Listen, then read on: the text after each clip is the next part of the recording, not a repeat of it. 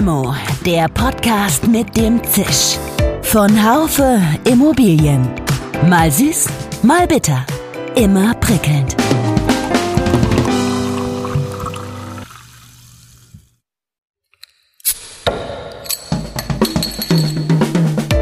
Limo, der Podcast mit dem Zisch. Von Haufe Immobilien. Mal süß, mal bitter. Immer prickelnd. Hallo liebe Limo-Fans. Man sagt oft aus dem Bauch heraus, dass Corona dafür verantwortlich ist, dass die Menschen verstärkt die Städte verlassen und in die Speckgürtel ziehen oder gar in den ländlichen Raum, weil es dort doch alles so viel günstiger ist. Empirische Studien dazu gab es bisher eher wenig. Jetzt hat Immowelt zusammen mit dem Münchner IFO-Institut eine Studie vorgelegt, die das Thema wissenschaftlich beleuchtet.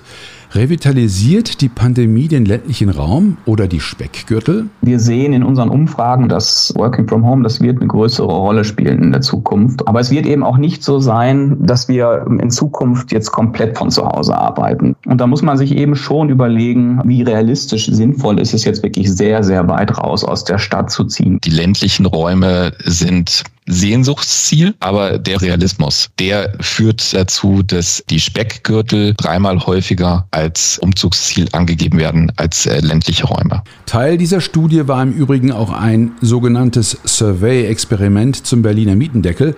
Auch hier gab es interessante Resultate. Meine Gäste sind heute Dr. Matthias Dolz, wissenschaftlicher Mitarbeiter des IFO-Instituts und Jan-Karl Mehles, Group Leader Market Research von Immowelt. Mein Name ist Dirk Labusch und ich bin Chefredakteur des Fachmagazins Immobilienwirtschaft. Nur noch ein kurzer Hinweis unseres Partners, dann gibt's Limo auf die Ohr. Es ist wieder soweit. Der Deutsche Immobilienpreis, powered by Immowelt, geht in die zweite Runde. Ergreifen Sie jetzt die Chance und machen Sie Ihren Erfolg sichtbar. Eine unabhängige Jury aus elf hochkarätigen Persönlichkeiten wartet bereits gespannt auf Ihre Bewerbung. Ob Innovation, Wachstum oder Nachhaltigkeit, die acht Kategorien des Preises decken die ganze Vielfalt der Branche ab. Zeigen Sie, dass Sie Großartiges geleistet haben und reichen Sie jetzt Ihre Bewerbung unter deutscher-immobilienpreis.de ein. Wir wünschen Ihnen viel Erfolg. Ja, guten Tag, meine lieben Gesprächspartner, meine lieben Gäste. Guten Tag, Herr Dr. Dolz nach München. Guten Tag, Herr Mehles nach Nürnberg. Guten Morgen, Herr Labusch. Grüß Sie, Herr Labusch, hallo. Hallo, ähm, Herr Dr. Dolz, das IFO-Institut und Immowelt haben gemeinsam eine Urbanisierungsstudie herausgebracht. Das ist nicht Ihre erste Studie zusammen. Hat das IFO-Institut seine Liebe zu Immobilienthemen entdeckt? Und wenn ja, seit wann? Ja, das IFO-Institut beschäftigt sich ja schon länger mit Immobilienthemen. Ähm, generell sind wir interessiert daran, wirtschaftspolitische Maßnahmen zu evaluieren. Das ist sozusagen ein ganz wichtiger Teil unserer, unserer Wissenschaft, unserer Forschung, ähm, politische Maßnahmen zu evaluieren.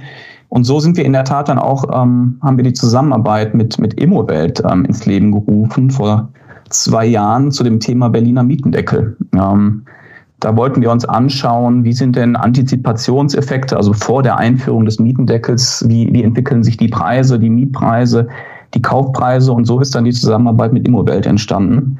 Auf jeden Fall ist das Immobilienthema auf Ihrer Website nicht gesondert ausgewiesen. Also das ist dann ein Unterpunkt zum Thema Wirtschaft, oder? Genau, das, das fällt einfach unter den Bereich wirtschaftspolitische Analysen Evaluation von, von wirtschaftspolitischen Maßnahmen. Okay, ähm, Stadtflucht nach Corona revitalisiert die Pandemie den ländlichen Raum. Wer wurde denn befragt, Herr Melis? Ja, das ist äh, fast die schwierigste Frage am Anfang, weil bei ähm, einer solchen Studie ist es ja ganz entscheidend, dass man das, äh, das Sampling, also die Stichprobenziehung, äh, ganz gewissenhaft angeht. Äh, da haben wir auch viel Arbeit reingesteckt. In unsere Studie haben wir uns dazu entschieden, äh, den Schwerpunkt auf zwei Räume zu legen, nämlich die urbanen Räume, in diesem Fall die Städte mit mehr als 500.000 Einwohnern und die dazugehörigen Randgebiete, den, den äh, oftmals mit Speckgürtel bezeichnet bestimmten Bereich um die Städte herum. Und als Kontrollgruppen haben wir dann noch, noch zwei weitere ähm, Regionen mit reingenommen, nämlich Bewohner von, ich nenne sie jetzt mal kleinere Großstädte, also über 100.000 Einwohner, aber weniger als 500.000 und Menschen aus dem ländlichen, aus dem dünn besiedelten ländlichen Raum, die haben wir dann auch noch dazu befragt und in Summe haben wir über 18.000 Menschen in ganz Deutschland befragt. Äh, nun gibt es ja eine, äh, sehr viele, die jetzt äh, einer größeren Zukunft des ländlichen Raums das Wort reden, vor dem Hintergrund, den wir ja alle kennen, dass eben in Corona-Zeiten Homeoffice an der Tagesordnung war und sich die Gewohnheiten möglicherweise in die Zeit des danach übertragen lassen. Gibt es dafür tatsächlich eine Wahrscheinlichkeit oder Tendenzen, dass das so sein könnte? Ja, es gibt eine gewisse Wahrscheinlichkeit, beziehungsweise es gibt Anhaltspunkte dafür, dass es einen Anteil der städtischen Bevölkerung gibt, die einen, einen Wechsel in, äh, in weniger dicht besiedelte Räume ins Auge fasst. Das ist natürlich bei Umfragen ähm, die in die Zukunft gerichtet sind, immer so ein kleines bisschen der Unsicherheitsfaktor. Menschen tendieren dazu, sich bestimmte, sich bestimmte Sachen schön auszumalen. Zum Beispiel, ja, ich ziehe jetzt raus aufs Land, da hole ich mir einen schönen alten Resthof, restauriere den, arbeite äh, drei Tage in der Woche von zu Hause, fahre zwei Tage ins Büro und dann wird das alles funktionieren. Die Realität ist dann meistens etwas harscher als die Vorstellung, ähm, weshalb für uns auch gerade dieser, dieser suburbane Raum als, als Zwischending aus dem ländlichen und dem urbanen Raum besonders interessant war. Ähm, und wir haben ganz gezielt gefragt, wie viele Menschen planen, planen in näherer Zukunft einen Umzug raus aus der Stadt? Wie viele Menschen können sich das mittelfristig vorstellen? Das ist also ein Zwischending aus Planung und Vorhaben und davon wirklich separiert Menschen, die sagen, ja, grundsätzlich kann ich mir das vorstellen, die kann man in dieser Betrachtung quasi mal so ein bisschen so ein bisschen außen vor lassen. Und die, jetzt mal eine konkrete Zahl, weil ich glaube, darauf haben Sie dann ja, ja tatsächlich auch Lust. Ähm, da sind wir bei äh, ungefähr fünf Prozent, die wirklich in näherer Zukunft den, den Wegzug aus der, aus der Großstadt, aus den urbanen Räumen äh, planen ähm, und weitere knapp siebeneinhalb Prozent, die das äh, in der mittleren Zukunft vorhaben. Ähm, also kommen wir dann äh, doch auf eine, auf eine ganz stattliche, stattliche Zahl von ungefähr äh, etwas über zehn Prozent, die sich das vorstellen können, beziehungsweise sogar schon konkret planen. Und ähm, jetzt mal vorweggenommen, wo wollen die Leute hin? Äh, nicht aufs flache Land. Ja, da herrscht dann, da herrscht dann viel Realismus, sondern die, die Ziele sind tatsächlich diese suburbanen Räume oder im Gegensatz zu einer, zu einer größeren Großstadt, also mit mehr als 500.000 Einwohnern, wo dann natürlich auch die, die Millionenstädte reinfallen, die kleineren Großstädte, über 100.000, wo ja auch die, die Infrastruktur noch da ist, aber vielleicht ähm, die, die weniger dichte Besiedlung dann zur, zur Wohn- und Lebensqualität beitragen kann. Aber ähm, wenn Sie sagen, also das gibt diese konkreten Umzugspläne, äh, haben Sie auch nach den Gründen für diese Pläne gefragt? Es kann ja oft, oftmals äh, Zufälligkeiten sein, es kann ja oftmals gar nichts unbedingt mit der Wohnsituation zu tun haben. Ja, Ganz klar. Da haben wir natürlich nach der Motivationsstruktur gefragt. Das, das interessiert mich als, als Soziologen natürlich immer ganz besonders. Warum machen die Menschen etwas? Ähm, da sehen wir schon, da sehen wir schon ein großes Sammelsurium. Also wir sehen natürlich die üblichen Gründe, familiäre Gründe, ähm, Jobgründe, die fließen damit rein. Also man kann jetzt nicht sagen, 100 Prozent dieser Umzugspläne sind jetzt wegen Corona, weil die Leute in der Stadt so unter Corona gelitten haben oder unter, unter der Lockdown-Situation, weil sie keinen Garten hatten, vielleicht nur einen kleinen Balkon oder die, die Wohnung zu klein war. Aber wir haben auch ganz konkret gefragt, ja, spielt denn Corona bei dir eine Rolle, warum du ausziehen willst? Mhm. Und ähm, da haben wir gesehen, dass je kurzfristiger diese, diese Umzugspläne sind, umso höher ist der Einfluss von Corona auf diese, auf diese Entscheidungsfindung. Also da gibt's da gibt's sicherlich einen Zusammenhang auch, dass wir für die kurz- und mittelfristige Planung, die Stadt zu verlassen, ähm, da eine, eine relativ hohe Zahl haben. Aber äh, Dr. Dolz, das, äh, was ich jetzt so höre, so deutet sich jetzt nicht unbedingt das Ende der Reurbanisierung an durch Corona, oder? Ja, ich denke, ich würde der, der Aussage zustimmen. Ähm, Herr Mehles hat das ja schon sehr schön bezeichnet als, als Realismus. Ähm, wir sehen in unseren Umfragen, auch in der äh, jetzt aktuellen Umfrage, dass ähm, Homeoffice, Working from Home, das wird eine größere Rolle spielen in der Zukunft aus, aus mehreren Gründen. Wir haben jetzt in der Pandemie gelernt, dass das funktioniert. Ähm, die Unternehmen haben Investitionen vorgenommen in die digitale Infrastruktur. Deswegen ist es, denke ich, absehbar, dass wir nicht in einen Zustand zurückkehren werden, wie vor der Pandemie. Hm. Aber es wird eben auch nicht so sein, dass wir in Zukunft jetzt komplett von zu Hause arbeiten. Da gibt es verschiedene Gründe. Ähm, es ist so, dass natürlich auch gerade diese spontanen oder manchmal vielleicht zufälligen Zusammenkünfte am Arbeitsplatz ähm, und Diskussionen einfach dazu führen, dass neue Ideen entstehen. Und ähm, deswegen ist es, wird es in Zukunft vermutlich darauf hinauslaufen, ähm, dass man einige Tage in der Woche von zu Hause arbeitet und einige Tage in der Woche eben im Büro sein wird. Und da muss man sich eben schon überlegen, ähm, wie, wie realistisch sinnvoll ist es jetzt wirklich sehr, sehr weit raus aus der Stadt zu ziehen, wo jetzt vermutlich mein Arbeitsplatz ist. Und ähm, insofern trifft diese Aussage von der Mädels, denke ich, sehr gut. Das ist eine realistische Einschätzung, dass man vielleicht durch diesen erhöhten Anteil des Homeoffices jetzt nicht mehr zwingend in der Stadt wohnen muss, ähm, vielleicht durchaus etwas ähm, längere Fahrzeiten ähm, in Kauf nimmt zum Arbeitsplatz. Aber es ist eben jetzt nicht so, ähm, dass wir jetzt komplett sozusagen frei sind, wo wir arbeiten werden.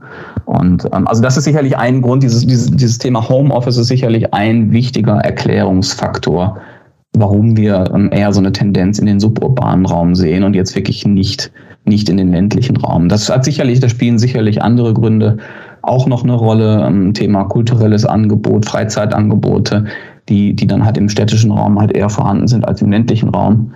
Aber ich denke gerade sozusagen diese, dieser Bereich ähm, Homeoffice spielt, spielt dann eine sehr wichtige Rolle. Das heißt, Herr, Herr Meles, auch Sie haben natürlich bei der Frage auch nochmal unterschieden zwischen Speckgürtel im, in, im, äh, im einen und äh, zum einen und äh, dem ländlichen Raum zum anderen.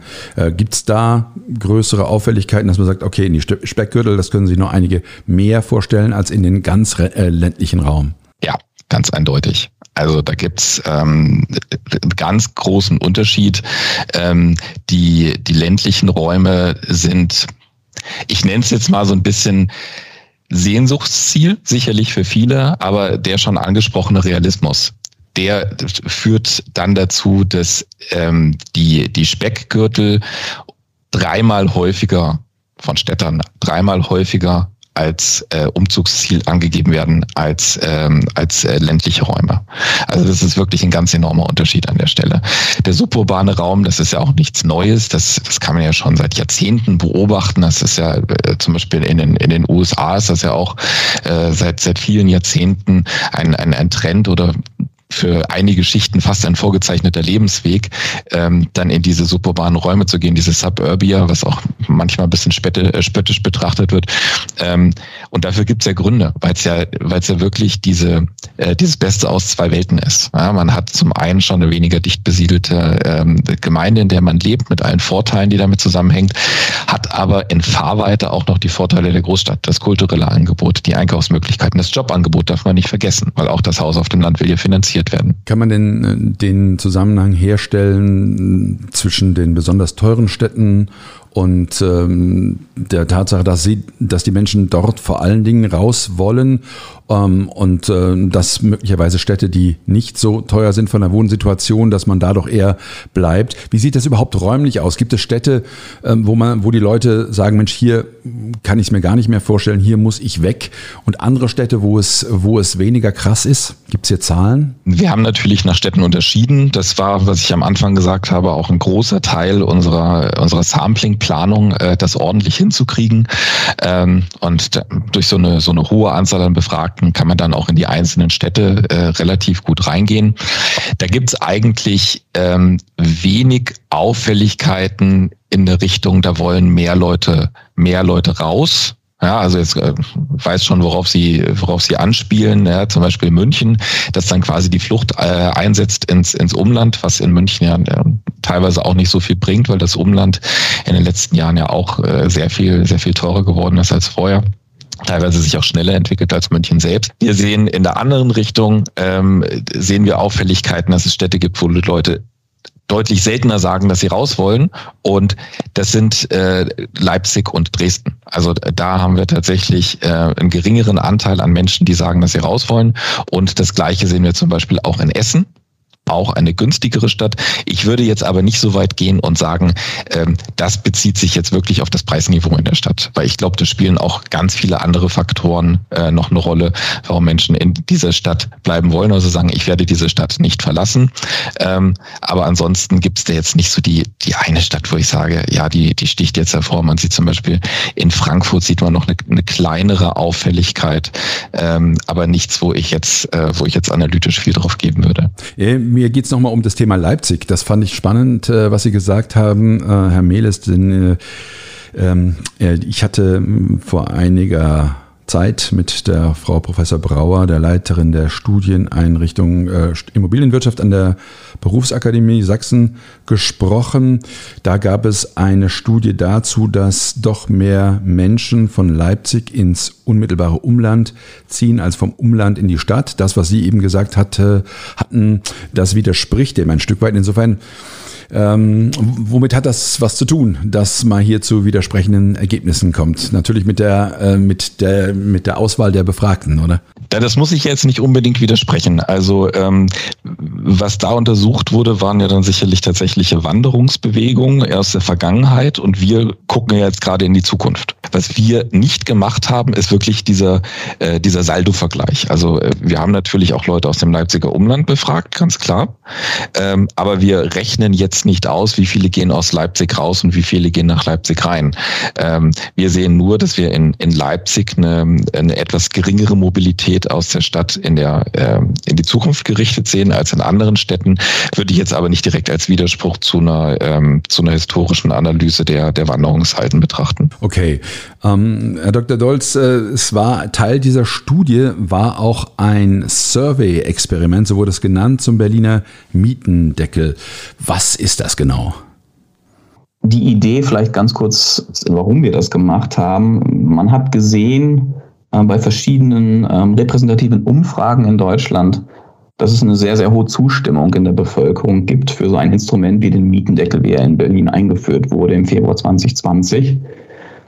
Und das ist für uns, als, für mich oder für uns als Ökonomen ähm, nicht so ganz einfach nachzuvollziehen. Die Ökonomen, ähm, also ich würde sagen, die Mehrheit der Ökonomen sehen so eine ähm, Mietregulierung wie den Mietendeckel eher kritisch, weil er doch sehr viele ähm, potenziell schädliche und unerwünschte Nebenwirkungen hat. Also man denke nur daran, was das Angebot an Mietwohnungen betrifft. Da gibt es eigentlich sehr gute empirische Evidenz aus verschiedenen Studien, die zeigen, dass ähm, das Angebot an, an Mietwohnungen ähm, nach so einer Mietregulierung zurückgehen kann. Zum Beispiel, weil Mietwohnungen in Eigentumswohnungen umgewandelt werden. Ähm, es kann auch dazu führen, dass die Preise im unregulierten Segment, also in Berlin gab es ja dieses unregulierte Segment, das waren ja Wohnungen, die sozusagen nach 2014 erstmals bezugsfertig wurden, ähm, dass diese Preise dann sogar sehr stark ansteigen, weil die Mieter aufgrund der Knappheit im regulierten Segment auf dieses unregulierte Segment ausweichen müssen. Die Verteilungswirkungen sind oftmals auch nicht so klar, wie man vielleicht auf den ersten Blick denken äh, würde. Es profitieren dann oftmals also von so einer Mietregulierung wie den Mietendeckel Mieter in besonders hochpreisigen Wohnungen, weil natürlich deren Miete am stärksten abgesenkt wird. Ähm, die Bestandsmieter profitieren nur vermeintlich, zumindest solange sie nicht umziehen müssen. Wenn sie umziehen müssen, ähm, sehen sie sich einem Markt konfrontiert, wo es eben zu einer Knappheit ähm, an Wohnungen kommt. Also all das sozusagen ist, ähm, insofern gibt es jetzt viele Argumente, wo man sagen würde, ähm, es ist nicht so klar, warum die Zustimmung in der Bevölkerung für ein so Instrument so hoch ist. Und das war die Motivation, dieses Survey-Experiment durchzuführen. Was wir dann gemacht haben, also das Ziel war wirklich zu verstehen, wie denken die Menschen über Mietregulierung und, und was erklärt vielleicht diese hohe Zustimmung ähm, zu so einem Instrument. Ich, ich denke mal, die Folgen sind äh, der Mehrzahl der, äh, der Menschen, die den Mietendeckel grundsätzlich befürworten, ja so, so gar nicht bewusst, oder? Genau, das war im Grunde genommen auch Ziel herauszufinden, inwiefern die Leute ähm, sich damit auseinandergesetzt haben und, und, und über mögliche Folgen ähm, so einer Regelung nachdenken. Was wir dann machen, ist im Grunde genommen, oder in so, typischerweise in so einem randomisierten Experiment, ist, dass man die äh, Befragungsteilnehmer zufällig auf verschiedene Gruppen einteilt. Wir nennen das Treatment- und Kontrollgruppen. Und äh, in den Treatment-Gruppen, also wir hatten insgesamt fünf Treatment-Gruppen, ähm, bekommen die Teilnehmer verschiedene Informationen, also zu verschiedenen Aspekten des Berliner Wohnungsmarkts und zur Mietregulierung äh, mitgeteilt und ähm, werden dann anschließend zu ihrer Meinung zum zum Mietendeckel befragt. Und dadurch kann man halt herausfinden, welche Aspekte jetzt für die Menschen wirklich eine größere Rolle spielen. Und es ist genauso, wie Sie gesagt haben, ähm, ein, ein erstes Ergebnis, also es ist jetzt wirklich, wir sind noch dabei, die, die Daten auszuwerten, aber ein erstes Ergebnis zeigt uns, dass wenn wir ähm, die Menschen informieren, die Teilnehmer informieren über die Effizienzwirkungen, wie wir Ökonomen das nennen, also über das, äh, über die mögliche Verknappung des Angebots an Mietwohnungen und höhere Mieten im unregulierten Segment, ähm, dann sinkt doch die Zustimmung sehr signifikant ab. Das lässt wirklich darauf schließen, dass ähm, viele sich sozusagen mit diesen Ursachen oder mögliche, dass vielen Teilnehmern, Befragungsteilnehmern diese, diese Konsequenzen einer Mietregulierung nicht bewusst sind. Gleichzeitig ist es aber auch zum Beispiel so, ähm, es gibt auch internationale Evidenz, die zeigt, dass so eine Mietregulierung durchaus auch ein Schutz vor Verdrängung sein kann. Also ist jetzt nicht so, also dass es jetzt ausschließlich negative Folgen für alle haben muss. Es gibt bei, wie bei jeder Reform natürlich immer Gewinner und Verlierer. Und ähm, wenn man die Menschen darüber informiert, ähm, dass so eine Mietregulierung durchaus ein Schutz vor Verdrängung aus der Stadt sein kann, ähm, dann steigt die Zustimmung. Also das sind so zwei zentrale Ergebnisse, ähm, die, die zeigen, dass diese Aspekte eine große Rolle spielen für die Menschen. Ja, aber das ist doch eine ganz wichtige Geschichte, dass äh, man, äh, dass es sich zeigt, dass man die Menschen besser informieren muss. Ja, ich würde ich würde zustimmen. Also es ist auch tatsächlich Auftrag des IFO-Instituts einerseits eben ähm, wirtschaftspolitische Maßnahmen zu, zu analysieren, die auf mögliche Folgen hinzuweisen, aber eben auch die Öffentlichkeit zu informieren über unsere Forschungsergebnisse. Und ich stimme dem zu. Also das zeigt ganz, ganz eindeutig, ich denke, der Mietendeckel ist ein sehr schönes Beispiel dafür, dass es wichtig ist, die ähm, Effekte zu analysieren, die ähm, solche wirtschaftspolitischen Maßnahmen haben können und entsprechend natürlich auch die Öffentlichkeit darüber ähm, zu informieren, um eben möglichst unerwünschte Nebeneffekte so einer Politik zu vermeiden. Wie zufrieden sind denn die Deutschen mit ihrer Wohnsituation? Auch da herrscht einfach wieder Realismus vor. Also wir haben dann zum Beispiel die Menschen gefragt, die ähm, die bereits einmal in der Vergangenheit ihre Wohnsituation grundlegend geändert haben. Das heißt zum Beispiel von der, vom Land in die Stadt gezogen sind ähm, oder, oder andersrum, wie sie ihre jetzige Wohnsituation äh, im Vergleich zur vorherigen beurteilen.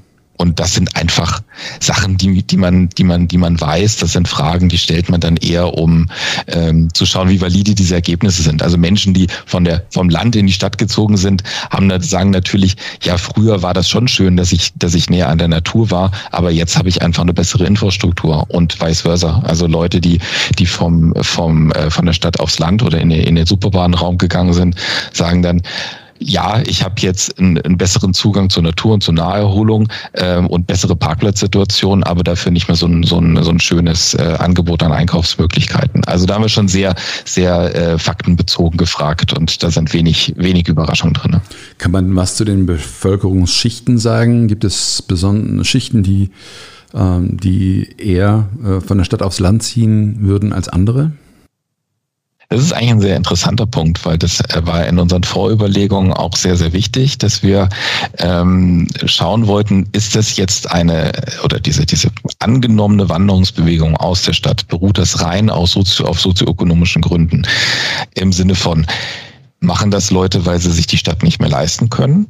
aber an der Stadt bleiben müssen, wegen der Arbeit zum Beispiel?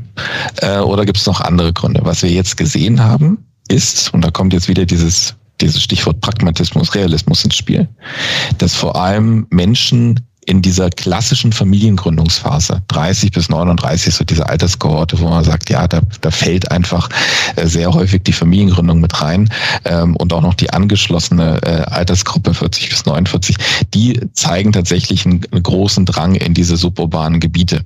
Ja, zum Beispiel 2016 war das, glaube ich, auch das BBSR eigentlich eine sehr schöne Kohortenstudie zu veröffentlicht, die eigentlich genau das sagt. Also die, die Haushalte mit Kindern im schulpflichtigen Alter, die drängen quasi so an den Stadtrand und jetzt sage ich es mal so ein bisschen salopp, die schwappen dann halt auch einfach ein bisschen ins Umland. Und wir sehen auch, dass vor allem Leute mit einem, mit einem ganz guten Verdienst rausgehen. Also es scheint so zu sein, ähm, dass es zwar eine, dass es zwar einen sozioökonomischen Zusammenhang gibt zwischen dieser Bewegung raus aus der Stadt, Ähm, äh, aber nicht in dem Sinne, dass sich die Leute die Stadt nicht mehr leisten können oder wollen. Wird sicherlich auch hin und wieder mal der Grund sein. Aber was da rausgeht in die suburbanen Räume, in die Speckgürtel, in die kleineren Großstädte, eventuell auch in der Nähe zu einer größeren Großstadt. Hier in Nürnberg haben wir ja da noch zwei quasi in der Nähe mit, mit Fürth und Erlangen. Ähm, das ist eigentlich eine, eine hochinteressante Bevölkerungsgruppe. Ja, das sind gerade die, die Menschen im, im mittleren Alter, Familiengründung beziehungsweise in der Familienphase. Ähm, gerne auch mit, mit nicht so schlecht bezahlten Jobs. Also das ist natürlich auch für die, für die weitere regionale Stadtplanung, Infrastrukturplanung, auch Finanzplanung in den Gemeinden, wenn man mal an die, an die Verteilungsschlüssel der Steuern denkt, natürlich ein sehr interessanter Punkt. Wer kommt da wohin? Und was brauchen die für Wohnungen? Was brauchen die an Fläche? Was brauchen die an Infrastruktur? Okay. Ähm, Herr Melis, der, ist denn das Umland der Großstädte, also die Speckgürtel, sind die auf so einen erhöhten Zuzug von Städtern überhaupt vorbereitet? Äh, Stichwort jetzt auch Digitalisierung. Ich glaube, darauf gibt es keine pauschale Antwort. Ähm, das sind ja, das sind ja ganz unterschiedliche Gemeinden, auch von der von der Stadt jeweils so ein bisschen abhängig. Und es gibt ja auch diesen Trend auch schon seit etwas längerer Zeit. Ich, ich gehe davon aus, schon ein bisschen ein Fazit vorgezogen, dass Corona einen existierenden Trend hier verstärkt, äh, beziehungsweise ihn ein bisschen beschleunigt. Und ich denke mal, da gibt es einige Gemeinden, die sind da ziemlich gut drauf vorbereitet, weil sie ja schon in den letzten Jahren gesehen haben, dass da Menschen aus der Stadt zu ihnen kommen. Äh, da muss man sich ja nur Pendlerverflechtungen angucken aus den letzten Jahren, ähm, sei es hier um, um Nürnberg herum, einzelne Städte, sei es um Hamburg herum, äh, was da, was da täglich an Pendlerströmen äh, in die Stadt fährt. Äh, auch, äh, auch, auch in Stuttgart ist das ja stark ausgeprägt und so weiter und so fort. Ähm, ich denke mal, da gibt es einige, die sind ziemlich gut drauf vorbereitet. Wenn ich, ich, ich lebe selbst in Suburbia, in, in der Gemeinde, in der ich lebe, da hat sich in den letzten Jahren, muss ich tatsächlich sagen, viel getan. Also als ich hingezogen bin, dachte ich, oh weia, kriege ich da einen ordentlichen Anschluss. Äh, jetzt mittlerweile äh, haben wir das, das Maximum aus, an VDSL rausgeholt und äh, demnächst wird Glasfaser verlegt. Ich glaube, da wird schon viel gemacht und ich glaube, das haben auch viele Kommunalpolitiker verstanden, was da jetzt auf sie zukommt und bereiten sich eigentlich auch schon darauf vor.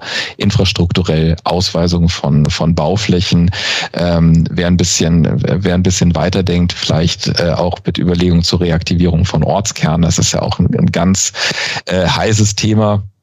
Ähm, ich glaube, da wird schon viel gemacht und ich bin da eigentlich ganz optimistisch, dass äh, vor Ort viel, viel passiert, was das Ganze dann auch äh, abfangen kann.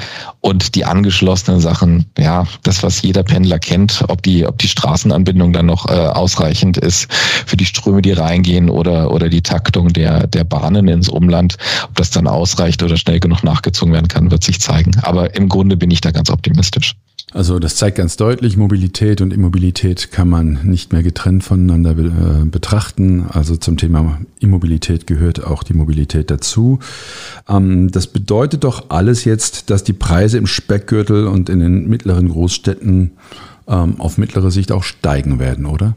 Ganz klar, aber das sehen wir ja schon tatsächlich auch seit einiger Zeit. Äh, die, die Speckgürtel um die, vor allem um die Metropolen sind ja schon seit Jahren am, am Boomen. Also äh, es tut mir leid, dass ich immer wieder dieses Beispiel München nehmen muss. Vor allem als Nürnberger könnte man es mir übel nehmen, aber ich sag's mal trotzdem, um München herum die Landkreise, die haben ja in den letzten Jahren ein, ein wahnsinniges Tempo vorgelegt, sowohl äh, bei den Mietpreisen als auch bei den Kaufpreisen.